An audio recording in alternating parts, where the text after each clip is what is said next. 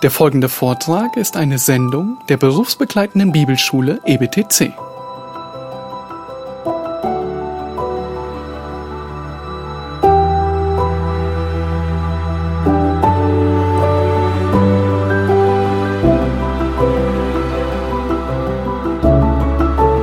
Was schätzt du persönlich, wie viel Geld die durchschnittliche Frau in den Vereinigten Staaten in ihrem ganzen Leben für Kosmetik ausgibt? Nun, du kannst in dem ganzen Leben zusammengenommen, nun, du kannst bei dir im, im Hinterkopf ähm, irgendwie eine Summe eingeben nun, ähm, Statistiken haben wir gegeben, dass es äh, sage und schreibe 200.000 Dollar sind, die äh, die durchschnittliche Frau in den Vereinigten Staaten in ihrem gesamten Leben für Kosmetik ausgibt. Nun, das ist ein ganzes Einfamilienhaus. Ich bin mir sicher, dass es trifft nicht zu auf alle Frauen. Ja, das ist wahrscheinlich auf einige wird es zutreffen.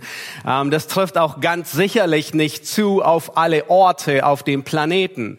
Ähm, an manchen Orten wird man sicherlich weniger ausgeben. Und ich bin auch sehr überzeugt davon, das trifft sehr wahrscheinlich auf keinen von uns hier zu. Ihr dürft durchatmen. Und dennoch macht es etwas deutlich, was wir alle wissen, nämlich Frauen lieben Schönheit. Frauen lieben Schmuck.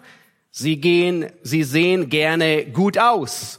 Und äh, Frauen tun das nicht seit es Nivea oder L'Oreal oder Chanel gibt, sondern das ist schon so seit es Frauen gibt. Bereits im alten Ägypten gab es Rezepte, wie man Falten vorbeugt.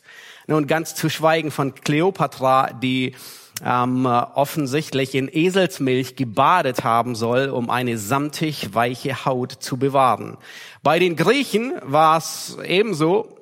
Ähm, bei den Griechen fand man die ersten Blondierungsversuche mit Safran, also offensichtlich da schon ähm, ein Versuch, ähm, äh, schwarze Haare oder andere blond zu kriegen. Und Wimperntusche war bei ihnen auch beliebt. Es wurde aus gebranntem Kork hergestellt.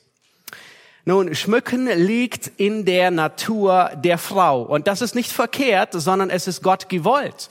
Gott hat die Frau so geschaffen. Gott liebt Schönheit. Gott hat Schönheit erschaffen und er schmückt die Welt mit Schönheit. Nun, uns würde gewaltig viel fehlen, würde die Welt nicht geschmückt sein. Denken wir besonders an die Weihnachtszeit. Ich meine, keine Deko, ja, alles öde, alles grau in grau. Ich meine, die Welt wäre furchtbar. In dem Abschnitt, den wir uns heute ansehen werden, da spricht Petrus über das Schmücken einer Frau. Und das ist der Titel der Predigt heute Morgen, der liebliche Schmuck einer gottesfürchtigen Frau. Nun, vielleicht sitzt du da und äh, du wirst äh, und es wird dir unbequem und äh, vielleicht denkst du, oh, hätte ich mich heute Morgen bloß nicht geschmückt, nicht kein Make-up aufgetragen. Nun, keine Sorge, keine Sorge, du musst es nicht schnell abkratzen. Ähm, du musst auch nicht deine Ohrringe schnell abnehmen oder was auch immer. Nein, sondern in dem Abschnitt, den wir uns heute ansehen werden, da will Gott insbesondere dich als Frau nicht in eine Knechtschaft hineinführen. Er will dir nicht die Luft absaugen, dass du erstickst, sondern seine Gnade und sein Evangelium will dich erst recht befreien. Und ich hoffe, ihr, ihr stimmt dem zu, mindestens am Ende der Predigt, dass ihr sagt, ja, das Evangelium befreit wirklich auch in diesem Bereich. Nun lasst uns den Bibeltext aufschlagen. Wir sind mitten im ersten Petrusbrief. Ähm, wir haben mit dem dritten Kapitel begonnen am letzten Sonntag und ähm, ich werde das Zusammenhang halbes nochmal die Verse eins bis sieben vorlesen, aber ähm, durchlesen. Aber wir werden uns heute beschränken auf die Verse zwei bis vier. Der Titel ist Der liebliche Schmuck einer gottesfürchtigen Frau.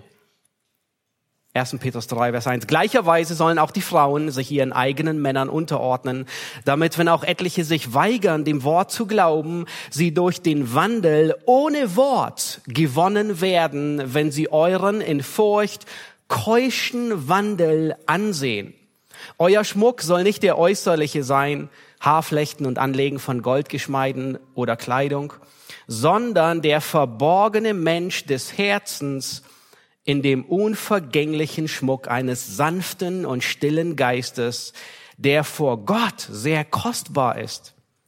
Denn so haben sich einst auch die heiligen Frauen geschmückt, die ihre Hoffnung auf Gott setzten und sich ihren Männern unterordneten, wie Sarah dem Abraham gehorchte und ihn Herr nannte. Deren Töchter seid ihr geworden, wenn ihr Gutes tut und euch keinerlei Furcht einjagen lasst. Ihr Männer sollt gleichermaßen einsichtig mit eurer Frau als dem schwächeren Gefäß zusammenleben und ihr Ehre erweisen, weil ihr ja gemeinsam Erben der Gnade des Lebens seid, damit eure Gebete nicht verhindert werden. Nun, wir, haben in, äh, wir sind in diesen Versen adressiert sich Petrus insbesondere an die Frauen, an alle Frauen. Und wir hatten uns das letzte Mal angesehen, dass dieser Imperativ der Unterordnung Gottes Wille ist und an alle Frauen geht, sogar in dem extremsten Fall, dass es, falls es zutreffen sollte, dass ihr Ehemann ungläubig sei und vielleicht nicht nur ungläubig, aber interessiert, sondern ungläubig und ablehnend dem Wort Gottes gegenüber. Wir hatten uns gesehen, dass Unterordnung nicht nur Gottes Wille ist, sondern dass Unterordnung auch Gottes Werkzeug ist, das er benutzt, um den Mann zu verändern, um dem Mann zu helfen, seine Aufgabe wahrzunehmen, die er von Gott hat. Nun, heute werden wir uns den lieblichen Schmuck einer gottesfürchtigen Frau ansehen. Petrus, er gebraucht hier das Wort ähm, zweimal und lieben Frauen, das darf euch nicht unbekannt sein, das Wort ist tatsächlich Kosmeo von dem wir das deutsche Wort Kosmetik haben. Nun, unser deutsches Wort Kosmetik war noch nicht immer, kam, es hat sich aus dem Griechischen abgeleitet. Ja, erst so um 1850 gelangte der Begriff Kosmetik aus Frankreich von dem Begriff Kosmetik klingt sehr ähnlich, äh, nach Deutschland. Bis dahin war in Deutschland tatsächlich das äh, altdeutsche Wort etabliert und man sprach von Schönheitsmitteln oder von Zierung. Ein ähm, sehr hübsches altdeutsches Wort, unter dem man heute wahrscheinlich gar nichts mehr versteht. Nun, vielleicht sitzt du da und äh, als junge Frau denkst du, okay, äh, ich bin gespannt, was da kommt. Ja, absolut. Wir sehen uns an, was Gottes Wort sagt.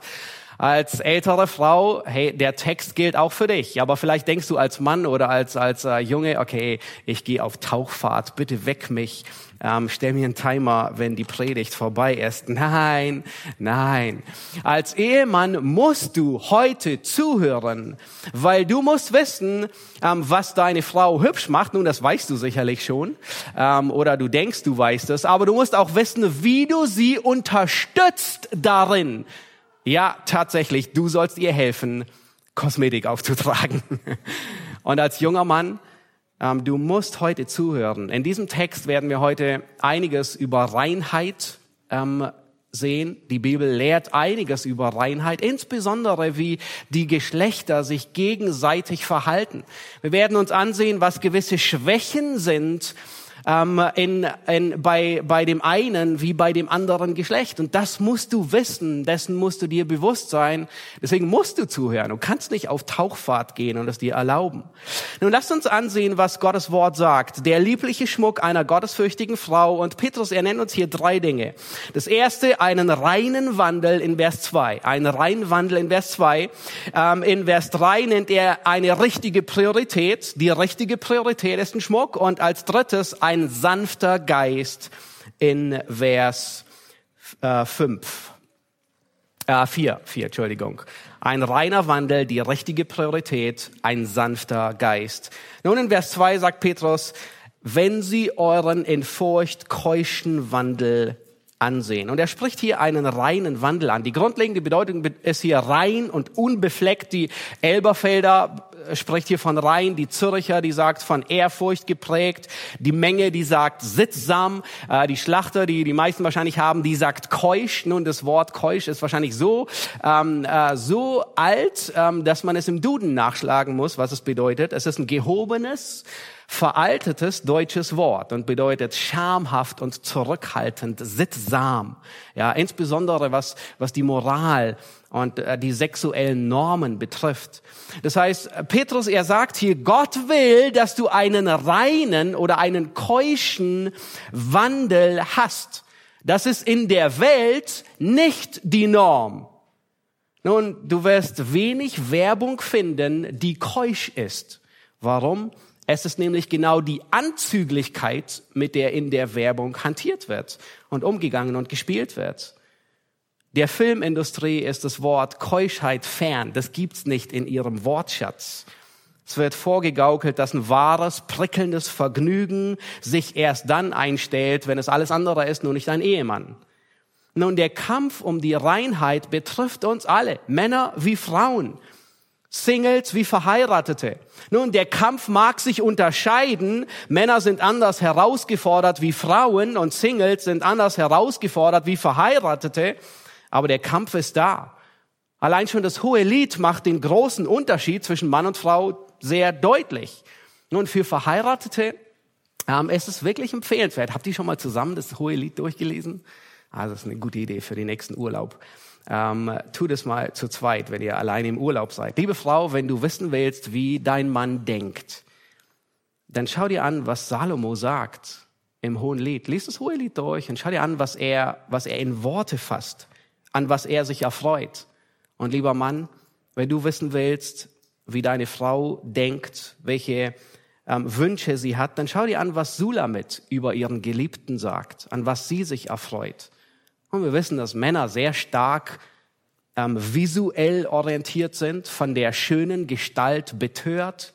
Frauen dagegen genießen mehr die Aufmerksamkeit, die Zuneigung, die Berührung. Aber bei allen beginnt der Kampf um die Reinheit im Herzen, in den Gedanken.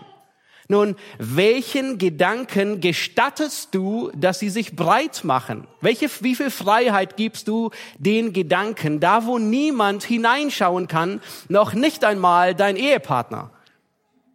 Vielleicht war dein Tag hart, die Kinder, die haben dir jede Kraft geraubt, ähm, wie ein schwarzes Loch dich ausgesogen nichts lief, wie du es geplant hast den ganzen Tag. Vielleicht hast du Kopfschmerzen und andere Verstimmungen.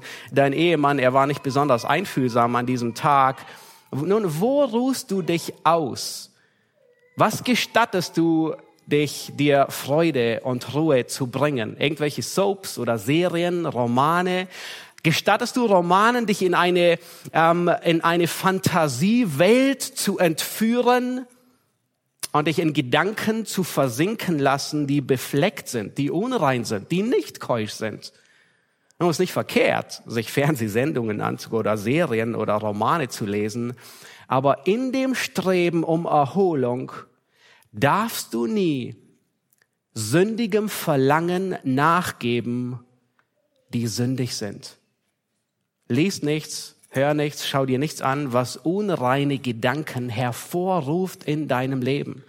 In Psalm 101, da heißt es, ich will nichts Schändliches vor meine Augen stellen. Nun, wenn du gestattest, deinen Gedanken freien Lauf zu lassen, dass sie sich unkontrolliert ausbreiten, dann wird das die Ursache sein, dass sie, sich, dass sie dich in noch mehr Sünde hineinstürzen wenn du ihnen nicht die Schranken weist. Jakobus macht genau das in seinem Brief deutlich. Er sagt, dass der Kampf um die Reinheit im Herzen beginnt. In Jakobus 1, Vers 14 sagt er, sondern jeder Einzelne wird versucht, wenn er von seiner Begierde gereizt und gelockt wird.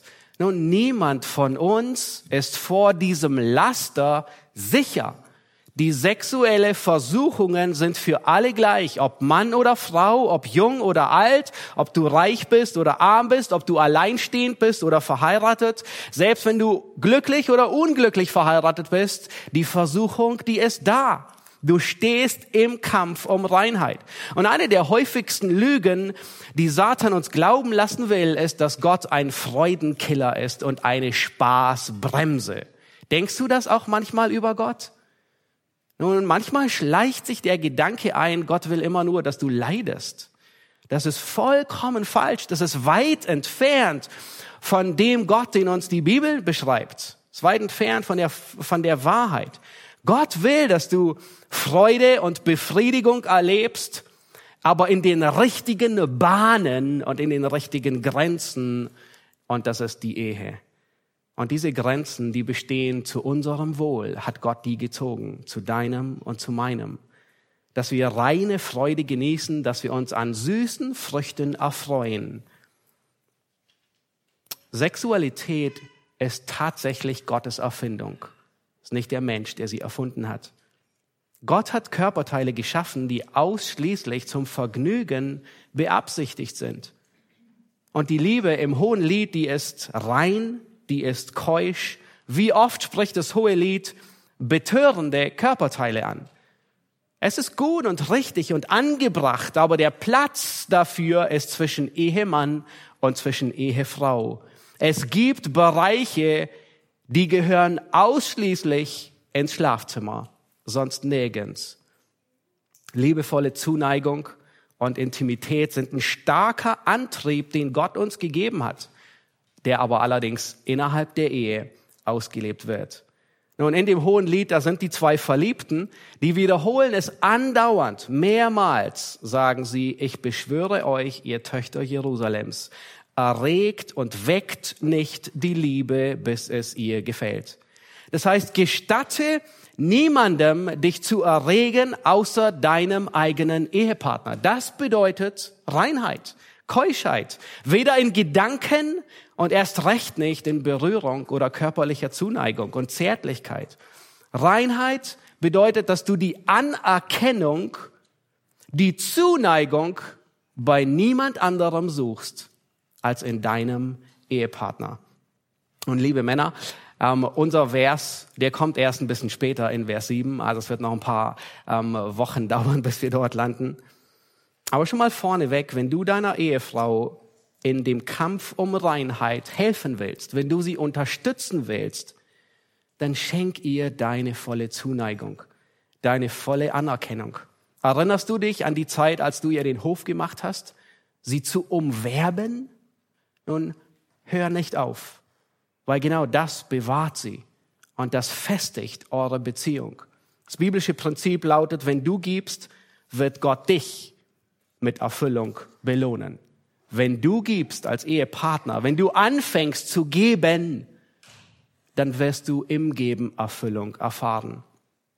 Wenn du verheiratet bist, dann hast du einen Ehemann oder eine Ehefrau, nun, als Ehefrau bist du die einzige auf der ganzen Welt, stell dir das vor, du bist die einzige auf der ganzen Welt, die die Bedürfnisse deines Ehemannes stillen kann. Und er ist der Einzige auf der ganzen Welt, der deine Bedürfnisse ähm, äh, stillen soll. Es ist nicht angebracht, Schmetterlinge im Bauch zu haben, für jemand anderen zu empfinden. Unzufriedenheit, mit deinem Ehepartner. Ist keine Ausrede. Nun hier einige, drei, drei praktische Grenzen für uns alle, ob Mann oder Frau, jung oder alt. Sei nie allein in einem Raum mit jemandem von dem anderen Geschlecht. Egal was, egal wo, sei nie allein im Raum, weil es schützt dich. Zweite, zeig niemals intime Zuneigung zu jemand, der nicht dein Ehepartner ist. Zeig niemals intime Zuneigung zu jemandem, der nicht dein Ehepartner ist. Führe keine intimen Gespräche mit jemandem von dem anderen Geschlecht. Das bindet zu sehr. Das Risiko, den Abhang hinunterzustürzen, ist zu groß. In Sprüche 6, Vers 32, da sagt Salomo, wer aber mit einer Frau Ehebruch begeht, nun andersrum auch, Wer mit einer Frau Ehebruch begeht, der richtet seine eigene Seele zugrunde. Und Salomo gebraucht in demselben Kapitel eine, eine großartige Metapher für den Kampf um die Reinheit. Er sagt dort in Vers 27, er hat gesagt, kann jemand Feuer in seinem Gewand tragen, ohne dass seine Kleider in Brand geraten? Er spricht nicht von einem Feuerzeug, das du mitnehmen kannst, sondern er spricht von offenem Feuer. Versuch eine Kerze unter dein Hemd zu tun und damit herumzulaufen. Wenn du gestattest, dass Sünde sich heimlich ausbreitet in deinen Gedanken, in deinen Fantasien, vielleicht in dem, was du schaust, erregbare Filme, vielleicht sogar in heimlichen Taten oder Selbstbefriedigung, dann versuchst du mit offenem Feuer unter deinem Hemd herumzulaufen. Du, du wirst dich verbrennen. Du wirst dich verbrennen. Das ist was, was Salomo hier sagt. Gläubige, die ihr sexuelles Vergnügen außerhalb der Ehe suchen, die sind gefangen. In 1. Korinther 6, Vers 18, da sagt Paulus, wer Unzucht verübt, sündigt gegen seinen eigenen Leib. Nun, wenn du jemand anderen lügst, dann kannst du das wieder gerade biegen. Nun, du kannst die Lüge nicht zurücknehmen, aber du kannst es gerade biegen, indem du ihm die Wahrheit sagst. Wenn du jemanden bestiehlst, dann ist der Diebstahl da, aber du kannst es in gewisser Weise wieder gut machen, indem du das, was du gestohlen hast, zurückgibst. Aber wenn du sexuelle Sünde begehst, dann kannst du nicht zurückgeben, was du dir genommen hast. Und du kannst auch nicht wieder gut machen, was du verloren hast. In 1. Thessalonicher 4, Vers 6, da warnt Paulus so sehr und sagt, der Herr ist ein Rächer für all diese Dinge. Oh, das ist eine ernste Warnung. Der Herr rächt sich. Nun, wenn du verheiratet bist, dann bedeutet Keuschheit, dass du nach Reinheit trachtest in deinen Gedanken, in deinem Wandel. Du willst nicht andere betören, sondern deinen eigenen Ehemann betören. Vielleicht bist du nicht verheiratet. Nun, du kämpfst denselben Kampf nur an einer anderen Front. Auf eine andere Art und Weise. Vielleicht fühlst du dich einsam. Du wünschst dir jemanden, mit dem du das Leben teilen kannst. Weißt du was? Satan, er will dich glauben machen, dass es keinen Ausweg gibt, außer der Versuchung nachzugeben. Das war sogar ein Werbeslogan. Kennt ihr den? Und das Schönste an der Versuchung ist, ihr nachzugeben. Das stammt mitten aus der Hölle, der Werbeslogan. Der stammt nicht von Gott. Aber eine sündige Beziehung ist nicht die Lösung. Sie schafft nur noch weitere Probleme. Und wecke Begierden nicht, bis der richtige Rahmen da ist. Und der richtige Rahmen ist die Ehe. Ganz einfach. Dafür hat Gott sie gegeben. Selbst daten, selbst das gegenseitige Kennenlernen. Es muss in Reinheit geschehen. Nun, was motiviert eine junge Frau, eine erwachsene Frau, einen jungen Mann, einen erwachsenen Mann zu einem reinen Wandel? Schaut noch mal in Vers 2 hinein. Er sagt, wenn, Petrus sagt, wenn sie euren in Furcht keuschen Wandel ansehen. Nun, was motiviert, ist Gottesfurcht. Es ist die Gottesfurcht. Es ist Christus, wie wir gerade im Lied gesungen haben im letzten Lied. Du liebst Christus und du fürchtest Christus. Du willst ihm mehr gefallen als jedem anderen. Und du liebst ihn so sehr, dass du das tust, was er von dir will, nämlich nach Reinheit zu streben, einen reinen Wandel, beginnend in Gedanken, auszuüben. Was dich motiviert, ist, weil die Ewigkeit dir mehr bedeutet wie kurzzeitige Erfüllung. Nun, Geh- und Verbote werden dich nicht motivieren. Und Petrus, was Petrus hier sagt, ist, weißt du, was dich hübsch macht? Reinheit. Reinheit macht dich hübsch. Reinheit ist das beste Make-up, das Gott geschaffen hat. Ist die beste Kosmetik. Nun wollen wir in dem folgenden Vers sehen, welchen besonderen Aspekt Petrus insbesondere hervorhebt, nämlich den äußeren Schmuck. Lass uns Vers 3 lesen. Da sagt Petrus, euer Schmuck soll nicht der äußerliche sein, Haarflechten und Anlegen von Goldgeschmeiden oder Ringen, sondern der verborgene Mensch des Herzens. Petrus will hier deutlich machen und sagen, nun, hör gut zu, liebe, liebe Frau, liebe Lady, was dich attraktiv macht, was dich hübsch macht, ist die richtige Priorität. Und zwar Gott an die erste Stelle zu stellen. Hier spricht Petrus Dinge an und vielleicht sitzt du da und denkst, Hilfe, Haarflechten, Goldgeschmeide, Ringe, das sind, das sind, das sind genau die Dinge, die, die eine Frau mit gerne tut, mit der sie sich gerne beschäftigt. Zunächst spricht er die Frisuren an, ähm, dann Goldgeschmeide. Ja, es war schon immer so. In Jesaja 3 zum Beispiel, da beschreibt Gott die Töchter Zions mit ihrem Schmuck. Ich war überrascht, ähm, was er alles nennt und vor allem, was es alles schon gab damals. Jesaja 3. Und er zählt einige Dinge auf von den Töchtern Zions. Fußspangen, Stirnbänder, Ohrringe, Armspangen, Schleier, Kopfbünde, Riechfläschchen. Also erstaunlich, dass sie das schon hatten. Parfum, ja. Amulette, Fingerringe, Nasenringe, Täschchen, Handspiegel, Hüte und Schleier. Und es gab sogar ohne Lockenwickler gekräuseltes Haar. Das war der, der Brüller. Nun, in dem ganzen Abschnitt ist sehr erstaunlich, dass Gott den Schmuck nicht verurteilt. Aber wisst ihr, was er verurteilt? Den Stolz. Der Stolz ist unangebracht. Und Gott sagt, ein Tag wird kommen, an dem der Herr die Zierde, ja, das war dieses Wort, die Zierde, den Schmuck wegnehmen wird. Wir sehen überall, dass, dass es Schmuck gab, Insbesondere, was uns sogar noch mehr überrascht, ähm, als die Israeliten die Stiftshütte bauten. Wisst ihr, mit was die Stiftshütte gebaut wurde? mit einem Großteil des Schmuckes. Und zwar heißt es in 2. Mose 35, dass Männer wie Frauen Ohrringe, Fingernägel, Halsketten und allerlei goldene Geräte brachten, für den Bau der Stiftshütte. Ja, jede Menge Gold kam zusammen und der ganze Gold stammte aus Ägypten. Sie hatten sich ihn sogar ausgeliehen in der Nacht zuvor von den Ägyptern und haben die Ägypter geplündert. Ja. Und dann nennt, Petrus hier als drittes Haarflechten, Goldgeschmeide, Kleidung. Ähm, die spielt eine, eine ziemlich große Rolle, glaube ich, für die Frauen. Ähm, es beginnt in der Babyabteilung. Ähm, Wer will sein kleines, nettes Mädchen nicht in hübschen Kleidern sehen? Ja, die Kleider für die Mädchen sind in der Regel meistens doppelt so viele wie für die Jungs. Und dann geht's weiter, die kleinen Mädchen, die gerade eingeschult werden, die träumen von Prinzessinnenkleidern. Sie wollen gern so aussehen. Im Teenie-Alter kommt die Zeit, wo junge Frauen dann gerne ausprobieren, wie weit sie gehen dürfen in dem, was sie anziehen und wie sie wirken, je nachdem, was sie anziehen, auf die anderen. Aber das Thema Kleidung hört nicht auf. Wie viel Energie, also ich stelle nur eine Frage, ich will keine Antwort hören, äh, wie viel Energie fließt in die Überlegung, was Frau anzieht? Also wie lange steht man vor dem Kleiderschrank? Oder vielleicht, ich meine, vielleicht kennt ihr Männer das, wie oft wurde das Outfit geändert, bis man endlich ins Auto steigt und morgens zum Gottesdienst fährt? Ähm, nun, Kleidung kann ein umstrittenes Thema sein.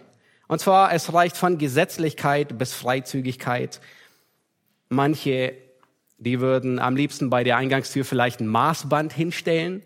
Und die anderen, die würden sagen, nun, niemand darf mir vorschreiben, was ich trage. Ich trage, was mir gefällt. Ein großer Irrtum der aus diesem Vers herauskommt oder häufig ausgelesen wird, ist zu sagen, dass Gott das Tragen von jeglichem Schmuck grundsätzlich verbietet. Nun bedeutet dieser Vers, dass Frauen keinerlei Schmuck tragen dürfen, keine Ohrringe, keine Halskette. Nun, es gibt wirklich Christen, die noch nicht mal einen Ehering tragen, weil sie sagen, es ist Schmuck und Gott hat hier verboten, dass wir Schmuck tragen. Bedeutet das, dass Frauen ihre Haare nicht flechten dürfen, keine Haarspangen tragen, nach dem Motto, je schlampiger, desto besser? Nun, nein, Gott ist es nicht gleichgültig, wie du herumläufst. Auch nicht, wenn du schlampig herumläufst. Lies den Vers nochmal sehr gründlich. Vers 3. Euer Schmuck, euer Schmuck soll nicht der äußerliche sein. Haarflechten, Anlegen von Goldgeschmeiden oder Kleidung.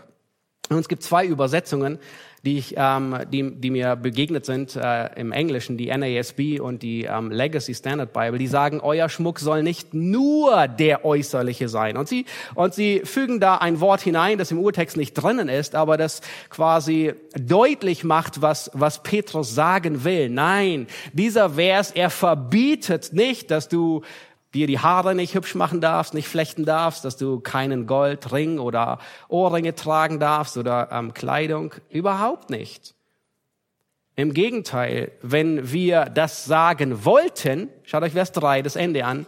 Also wenn, wenn die Bedeutung wäre, du darfst keine Haar, ähm, keine Haarflechten tragen, nicht anlegen Goldgeschmeide, dann müsste man auch sagen, nicht anlegen Kleidung. Also das heißt, ich meine, was soll man sonst anziehen, wenn man keine Kleidung anzieht? Das ist nicht im Sinne Petrus hier. Nein, nein, das bedeutet der Vers nicht, sondern Petrus betont hier, worum es primär gehen soll. Gott liebt Schönheit. Wisst ihr, in Offenbarung 21, Vers 3, da wird das neue Jerusalem beschrieben.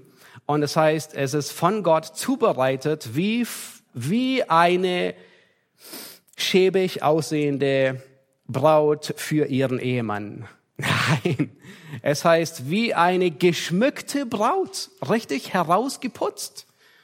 In Offenbarung 21, 19, da sagt Gott, dass die Grundsteine der Mauer des neuen Jerusalems geschmückt sind mit allerlei Edelsteinen. Nein, Gott liebt Schönheit, Gott liebt Schmuck, er hat Edelsteine erfunden. Aber der, wie, wie verstehen wir das, wenn er hier sagt, euer Schmuck sei nicht der äußerliche? Nun, Petrus will hier die Priorität festlegen. Es geht darum, was hat die höhere Priorität? Gott liebt Schönheit, Schmuck und guten Geschmack. Er hat selbst guten Geschmack. Gott selbst war derjenige, der dem Menschen die ersten Kleider geschneidert hat. Und zwar nicht nur ein Lendenschurz aus Blättern, den der Mensch selbst gemacht hat, sondern es ist Gott teuer zu stehen gekommen. Er hat Fälle benutzt, das erste Mal Tiere umgebracht zur um dem Menschen Kleidung zu geben.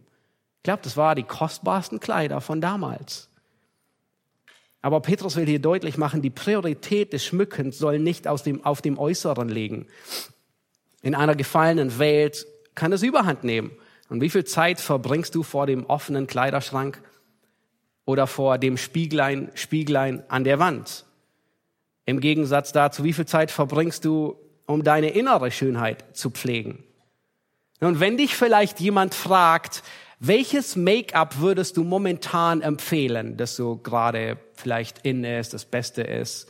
Nun, hast, hast du da sofort gleich fünf Präparate parat, um sie zu nennen? Aber wenn dir jemand die Frage stellt, nun, welches Buch liest du gerade? Welche geistliche Speise nimmst du gerade zu dir? Und äh, du musst wirklich erstmal in die Tasche hineingucken, um überhaupt zu sehen, wie heißt denn der Titel des Buches, das wir gerade durchlesen. Und dann sind die Prioritäten ein bisschen aus dem Ruder gelaufen. Würdest du ungeschminkt aus dem Haus gehen? Nun Hilfe, was, was denkst du dir eigentlich? So kann man nicht auf die Straße gehen. Ja, vielleicht denkst du, zumindest die Haare und die Wimpern, die müssen ansehnlich gemacht werden. Nun, aber genau das ist das Prinzip, das spricht Petrus hier an. Er sagt, Du hast einen inneren Standort, was okay ist und was nicht okay ist. Du hast einen inneren Standard, was nach deinem, wie dein Aussehen aussehen muss und wie es nicht aussehen muss, damit es in Ordnung ist. Und Petrus will hier deutlich machen, dass dein Schwerpunkt auf dem inneren Herzen liegt. Er sagt, euer Schmuck soll nicht äußerlich sein, sondern der verborgene Mensch des Herzens. Die Priorität liegt nicht auf deinem Äußeren, sondern auf deinem verborgenen Herz. Wie oft gehen wir aus dem Haus, ohne einen Spiegel gesehen zu haben? Nicht im Spiegel am Bad, sondern in den echten Spiegel. Nancy de Moss, Wohlgemut, vielleicht kennen die Frauen das Buch. Ähm, sie hat ein sehr gutes Buch zu diesem Thema geschrieben. Ähm, das trägt den Titel, ist es für Gott eine Frage, was ich trage? Wir haben äh, einige auf dem Büchertisch. Also wer sich das gerne äh, schnappen will, das ist unglaublich, sehr ermutigend. Eigentlich ein Muss für alle ähm, jungen Mädels, aber auch für alle Frauen. Und in diesem Buch ermutigt sie die jungen Ladies, dem Meisterdesigner zu folgen, zu vertrauen und dem göttlichen Schnittmuster. Er ist ein guter Schneider, dem zu folgen. Und sie stellt diese These auf, die wirklich wichtig ist, und du kannst sie dir notieren, was wir tragen und was wir, und wie wir aussehen, ist eine Gleichung, ja. Plus, plus ist gleich ein Bild davon, was wir glauben. Das heißt, das, was du trägst, plus das, wie du aussiehst, ist quasi das, was in deinem Herzen, was du glaubst, was richtig ist. Kleidung ist nie neutral. Mit der Art und Weise, wie man sich kleidet, will man in der Regel Schönheit zum Ausdruck bringen. Nun, manchmal will, will jemand vielleicht einfach nur schick aussehen, einfach nur gut aussehen. Nun, vielleicht manchmal kleidet man sich auch einfach, um Anerkennung zu bekommen, um gesehen zu werden, um einfach beachtet zu werden. Manchmal kleidet man sich durchaus auch, um beim Fischen einen Köder auszuwerfen und einen Fisch an die Angel zu kriegen. Und manche legen überhaupt keinen Wert auf ihr Erscheinen und andere, da geht es nur darum. Aber stell dir vor, du wirfst einen Köder aus, ohne es zu beabsichtigen als Frau. Das ist echt übel. Stell dir vor, du willst gar nicht fischen gehen und du hast auf einmal einen Fisch am Haken, weil du unvorsichtig mit deinem Köder warst. Nun, es ist gut zu wissen, wo die Schwächen des anderen Geschlechtes sind. Manche sind sich wahrscheinlich gar nicht bewusst, dass ihre Kleidung anders wägt, wie sie es eigentlich beabsichtigt haben, insbesondere bei Männern. Und hatte ich schon erwähnt, wir Männer reagieren stärker auf visuelle Reize. Männer werden von der Schönheit zur Lust verführt. Frauen werden eher verführt, die Macht auszuprobieren, die Schönheit, mit der man was anfangen kann. Ein Mann begehrt, eine Frau möchte begehrt werden. Männer empfangen Befriedigung übers Auge. Frauen haben kein Verständnis oder häufig kein Verständnis dafür, weil sie ihre Reize nicht übers Auge empfangen. Dabei ist der visuelle Aspekt der männlichen Sexualität oberflächlich. Und Frauen verachten das gerne. Sie sehen es als schmutzig an und verachten den Mann. Aber aufreizende Kleidung wirkt auf das männliche Geschlecht wie eine Einladung hereinzukommen. Ein stark ausgeschnittenes Dekolleté oder kurvenbetonte Kleider und knapp bemessene Kleider, nicht weil der Stoff so teuer ist, sondern weil es einfach neckischer aussieht. Nun, damit setzt man Köder aus und es wirkt wie eine Einladung. Die Welt, sie will dir einreden, dass Schönheit äußerlich ist und körperbetont. Und Petrus macht hier deutlich, nein, nein, nein, Schönheit ist innerlich und geistlich. Dein Körper ist nicht deine Identität, sondern dein Körper ist ein Tempel des Heiligen Geistes. Die Welt will dir einreden, dass eine Frau dann schön ist, sinnlich und verführerisch sein muss, um geliebt zu werden. Es trifft nicht zu. Wenn du Single bist und wirklich einen gottesfürchtigen Mann beeindrucken willst, dann wird ihn dein Charakter stärker beeinflussen wie deine Figur. Die Welt will dir beibringen, dass all das, was du anziehst, rein äußerlich ist. Eine Tatsache ist, was du anziehst, spiegelt nur dein Herz wider, was in deinem Herzen ist. In 1. Korinther 6, Vers 19, da sagt ähm, Paulus, oder wisst ihr nicht, dass euer Leib ein Tempel des in euch wohnenden Heiligen Geistes ist, denn ihr seid von Gott, den ihr von Gott empfangen habt und dass ihr nicht euch selbst gehört. Denn ihr seid teuer erkauft, darum verherrlicht Gott in eurem Leib und in eurem Geist, die Gott gehören.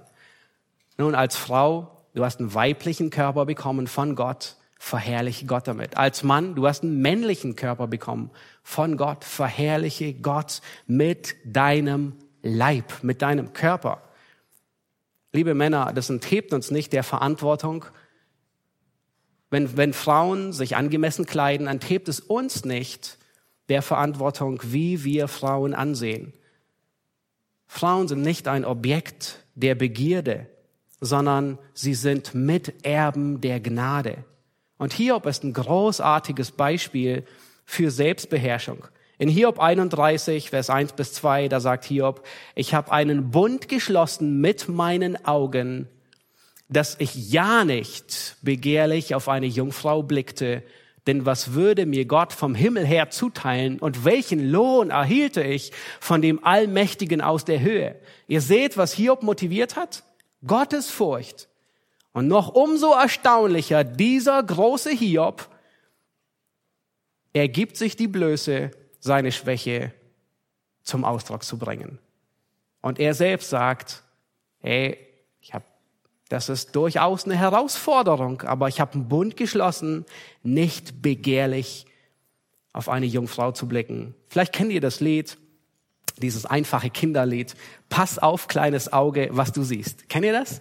Pass auf, kleines Auge, was du siehst. Pass auf, kleines Auge, was du siehst. Denn der Vater in dem Himmel schaut herab auf dich. Drum pass auf, kleines Auge, was du siehst. Das ist, was Hiob gerade gesagt hatte. Er weiß, dass der Vater im Himmel herabschaut auf ihn. Und er passt auf, was er sieht. Selbstbeherrschung beginnt im Herzen. Deine Augen, sie sind wie ein Periskop, das quasi nur auf das schauen will, was dein Herz sich anschauen will.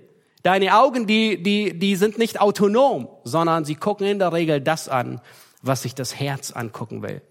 Nun, auf dem Weg, wir hatten gerade Rheinland-Wochenende und auf dem Weg dahin bin ich mit Shell gereist und ähm, ich war am Predigt vorbereiten und dann hatten wir uns mit Shell ein bisschen unterhalten über ähm, das Thema der äh, Reinheit und äh, sie sagte, ein, ein Rat, den sie Frauen immer gibt, ist, sei attraktiv, aber sei keine Attraktion. ja, kannst du dir merken. Ähm, der kommt von Cheryl. sei attraktiv, aber sei keine Attraktion. Keuschheit bedeutet nicht langweilig zu sein. Nach dem Motto, je hässlicher, desto geistlicher. Am besten, du trägst nur die Farben dunkelgrün und dunkelgrau und ähm, alle Schattierungen von grau und dunkelblau. Nein, ist zum Glück nicht so heute. Die Priorität liegt aber auf dem Herzen, nicht auf der Frisur, auf dem Schmuck, auf den Kleidung. In Sprüche 31, Vers 30, da sagt, ähm, da heißt es, Anmut ist trügerisch und Schönheit vergeht. Das wissen wir alle, haben wir mittlerweile festgestellt. Aber eine Frau, die den Herrn fürchtet, die wird gelobt. Nun, liebe Mutter, wenn du hier bist, sei eine Lehrerin des Guten. Beginne früh deine Tochter die Herzenshaltung des Anstandes zu lehren. Nun, nicht in gesetzlichen Regeln, sondern im Vorbild, in liebevollen Worten. Fördere ihre Weiblichkeit, aber mit Schamhaftigkeit. Nun, wenn kleine Kinder im Kindesalter schon sehr neckisch gekleidet herumgehen, dann dürfen wir uns nicht wundern, wenn sie später mit 14 und mit 16 dem gleichen Muster folgen. Das heißt, fang früh damit an. Lieber Ehevater, äh, Ehemann oder Vater, verachte es nicht, wenn deine Frau oder deine Tochter sich hübsch machen. Mach ihnen Komplimente. Geh respektvoll mit ihnen um. Aber mach nicht nur Komplimente, wenn sie sich gerade in Schale geschmissen haben, entweder zur Hochzeit oder zum Sonntagsgottesdienst, sondern besonders auch dann, wenn die innere Schönheit deiner Frau oder deiner Tochter zum Ausdruck kommt. Nun, wenn du das zum Ausdruck bringst, dann machst du deutlich, dass die innere Schönheit wahrgenommen wird. Wenn du das tust, dann machst du deutlich, dass du und hoffentlich viele andere Männer auch einen Wert auf innere Schönheit legen. Nun, dein respektvoller Umgang als Ehemann, als Vater soll ein Maßstab sein, den sie lernen, wie jeder andere Mann sie behandeln soll. Insbesondere deine Tochter soll es lernen. Die richtige Priorität ist ein hübscher Schmuck für jede Frau. Nun, den Charakter in der Priorität, den Charakter vor die Äußerlichkeit zu setzen, das ist tatsächlich hübscher wie eine Perlenkette um euren Hals. Nun lass uns sehen in Vers 3 und in Vers 4, welche Eigenschaft Petrus in besonderer Weise hervorhebt. Er sagt, lass noch mal Vers 4 hauptsächlich, aber ich beginne noch mal Vers 3. Euer Schmuck soll nicht der äußere sein, Vers 4, sondern der verborgene Mensch des Herzens in dem unvergänglichen Schmuck eines sanften und stillen Geistes, der vor Gott sehr kostbar ist. Hier ist das dritte Make-up, das Gott einer Frau ähm, zur Verfügung stellt, einen lieblichen Schmuck, nämlich ein sanfter Geist.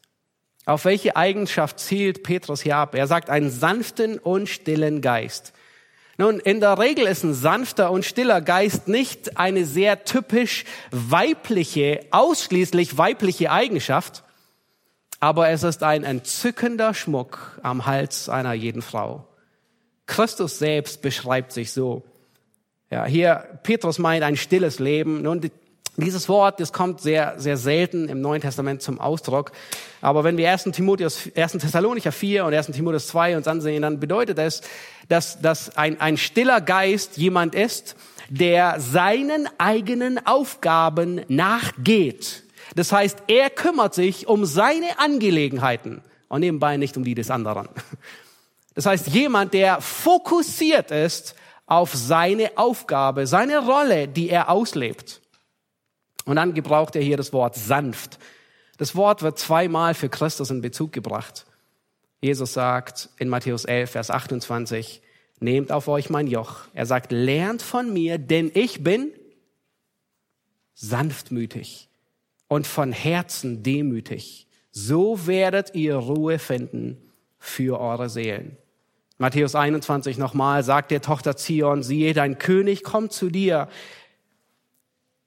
In der deutschen Übersetzung heißt es demütig, aber eigentlich sanftmütig und reitend auf einem Esel. Ein sanfter und stiller Geist bedeutet nicht, dass du introvertiert herumläufst, dass du, zurück, dass du zurückgezogen bist und immer nur still bist.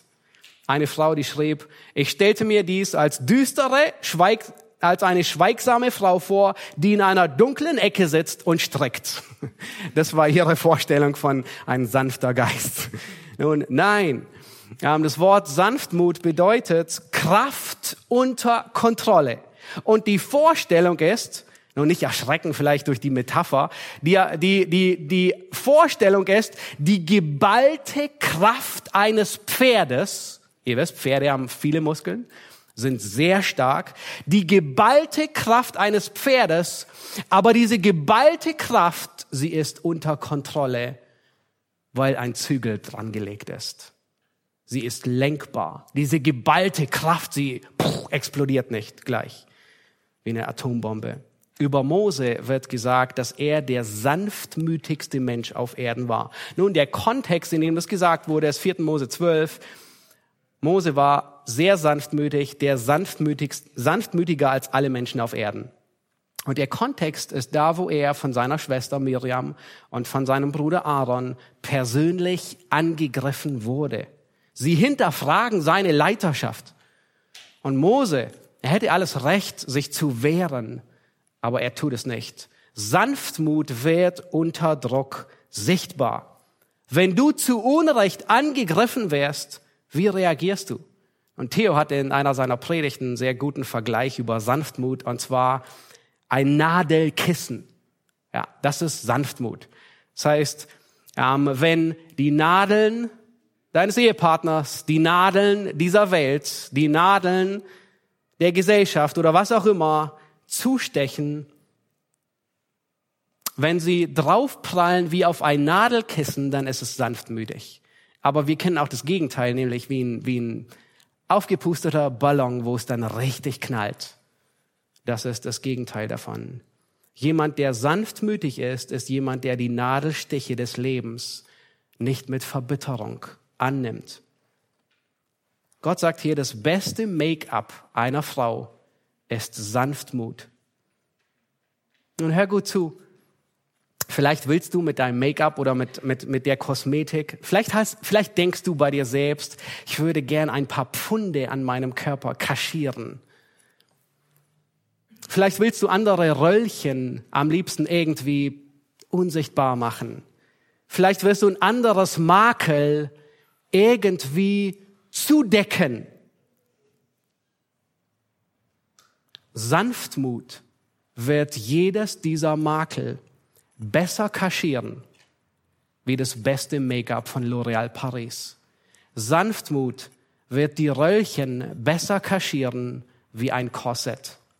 Sanftmut wird jedes deiner Makel besser zudecken wie alle Kosmetika der Welt zusammengenommen. Glaubst du es nicht? Probier es einfach aus. Das ist die Wahrheit Gottes. Vielleicht glaubst du es dir selber nicht, aber Sanftmut wär's das beste Make-up, das du je haben kannst. Und das gibt uns Zuversicht, das befreit, das gibt Hoffnung, weil egal wie viel du versuchst aufzutragen, wie viel du versuchst wegzunehmen, wegzukaschieren, ein sanftmütiges Herz macht alles wett. In Sprüche 15, Vers 1, da sagt Salomo, eine sanfte Antwort wendet den Grimm ab, aber ein verletzendes Wort reizt zum Zorn. Eine solche Frau, eine sanftmütige Frau war Fanny Crosby. Ist nicht funny, sie hieß nur so. Ähm, das ist die blinde Dichterin. Sie wurde 1820 in armen Verhältnissen geboren. Mit sechs Jahren wurde sie durch eine Krankheit blind. Ihr Vater starb. Ihre Mutter musste arbeiten gehen. Mit acht Jahren schrieb sie über ihre Blindheit das erste Mal ein Gedicht und sagte, oh, wie glücklich bin ich doch, kann ich auch nicht sehen, will ich doch in dieser Welt immer fröhlich gehen. Die Oma kümmerte sich um Fanny und versuchte ihr das Leben so normal wie möglich zu machen. Nach einem Regen gingen sie hinaus und ihre Oma, die hat mit allen Farben versucht, den Regenbogen zu beschreiben. Sie hat die Bäume beschrieben, ähm, sie hat Vögel beschrieben und Fanny konnte sehr bald die Rufe anhand der Rufen die Vögel unterscheiden. Die Oma las sie aus der Bibel und sie brachte dem jungen Mädchen Christus nahe. Fanny sagte eines Tages, alles was ich bin und was ich einmal sein werde, verdanke ich der Bibel. Mit 38 lernte sie Alexander Van Alstein kennen. Er war auch blind. Sie haben sich im Blindeninstitut kennengelernt. Sie hatte dort erstmal die Schule gedrückt ähm, und dann hatte sie mitgeholfen, andere zu unterrichten. Nun, die zwei, die heirateten, heirateten, sie bekamen auch ein Kind, aber es überlebte nicht lange und es ging sehr früh zum Herrn. Damals schrieb Fanny Crosby eines der bekanntesten Lieder, Sicher in Jesu Armen. Kennen wir sicherlich. Sie hat in ihrem ganzen Leben, hat sie über 8000 Lieder geschrieben. Ähm, ihre Lieder, die wurden auf den Moody-Konferenzen, auf den Erweckungszügen gesungen.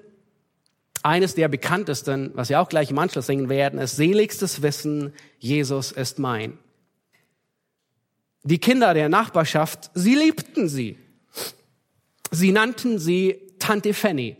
Obwohl Fanny blind war, kümmerte sie sich um die Kinder.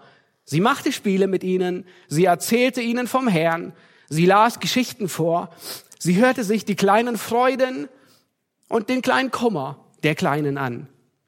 Fanny Crosby, sie wusste, sie kannte den Jammer und das Herzeleid in dieser Welt aber sie hielt an einem ihrer Lieblingsverse fest, nämlich er wird kein Gutes vorenthalten denen, die in Lauterkeit wandeln.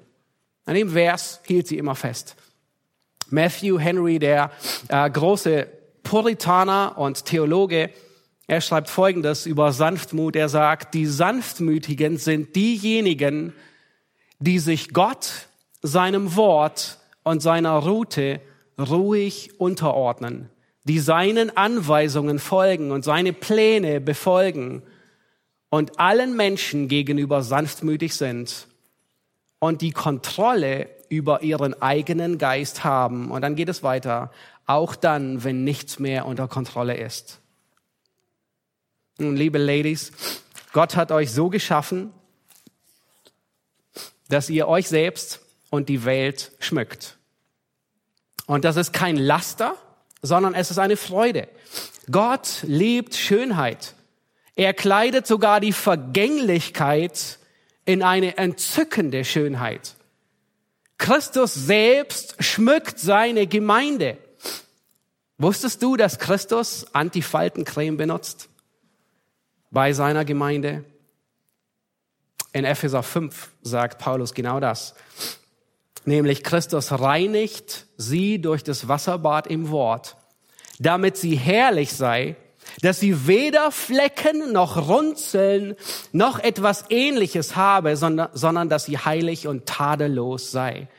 Christus liebt Schönheit und er selbst will seine Gemeinde schön machen. Gott liebt Schmuck, der euch attraktiv, aber nicht zu einer Attraktion macht. Und das sind folgende Dinge. Ein reiner Wandel. Nun, ein reiner Wandel beginnt im Denken. Gott will, dass du selbst nach 15 Jahren Ehe oder wie viel auch immer du hinter dir hast, immer noch in den Flitterwochen bist. Alle Erregungen der Intimität genießt, aber im Rahmen der Ehe. Alle sinnlichen Bedürfnisse sollen von deinem Mann und mit deinem Mann gestillt werden. Wenn du nicht verheiratet bist, dann wecke die Liebe nicht, bis es an der Zeit ist. Die nächste schöne, ähm, der nächste Schmuck ist die richtige Priorität. Gott verbietet nicht, dass du dich hübsch machst, aber sei dir bewusst, dass wahre Schönheit im Herzen be beginnt. Die besten Produkte von Chanel und L'Oreal, die können die fehlende innere Schönheit nicht ersetzen. Aber weißt du was? Die innere Schönheit kaschiert die äußere Schönheit. Die Stellen an dir, die du gerne verdeckt haben möchtest und die das beste Make-up, das beste Korsett nicht hinkriegt und verdeckt, das kriegt Sanftmut hin. Ein sanfter Geist. Dein reiner Wandel, deine richtige Priorität, dein sanfter Geist. Und Herr gut zu, sie schmücken nicht nur dich. Du wirst gut aussehen, aber sie schmücken das Evangelium. Das sagt Paulus in Titus 2. Da wird dasselbe Wort verwendet, nämlich Kosmeo, von Kosmetik kennen wir es. Du verzierst das Evangelium.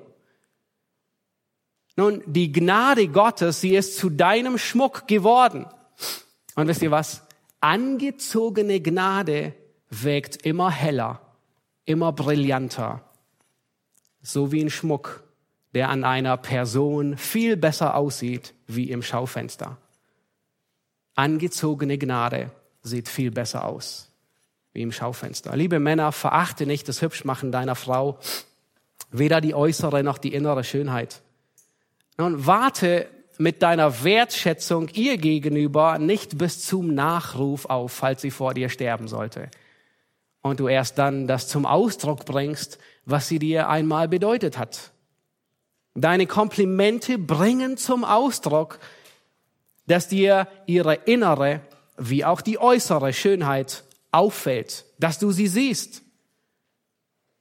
Hast du über deine Frau jemals gesagt, was in Sprüche 31 heißt, viele Töchter haben sich als tugendhaft erwiesen, aber du übertriffst sie alle.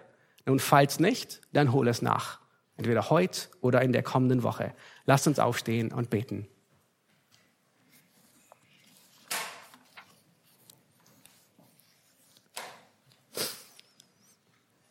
Jesus Christus, wir danken dir für dein Wort, das uns Wegweisung gibt. Herr, wir preisen dich darum, dass du nicht ein Gott bist, der einengt, der gesetzlich ist, der die Luft abschnürt, sondern dass du ein Gott bist, der wirklich Befreiung schenkt. Und Herr, du verbietest nicht Schmuck, sondern du schenkst Schmuck. Herr, du willst, dass jeder von uns sich mit lieblichem Schmuck umkleidet. Und wir danken dir für dein Wort, das uns Wegweisung und gibt und uns anleitet, dies zu tun in einem reinen Wandel, indem wir die richtigen Prioritäten setzen, zwar nicht auf das Äußerliche, sondern auf das Innerliche, und indem wir nach einem sanften Geist streben. Herr, wir wollen von dir lernen. Wir wollen deinem Beispiel folgen, denn du bist sanftmütig und von Herzen demütig. Wir preisen dich. Amen.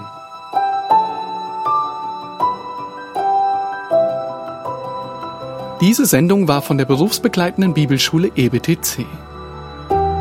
Unser Ziel ist, Jünger fürs Leben zuzurüsten, um der Gemeinde Christi zu dienen. Weitere Beiträge, Bücher und Informationen findest du auf ebtc.org.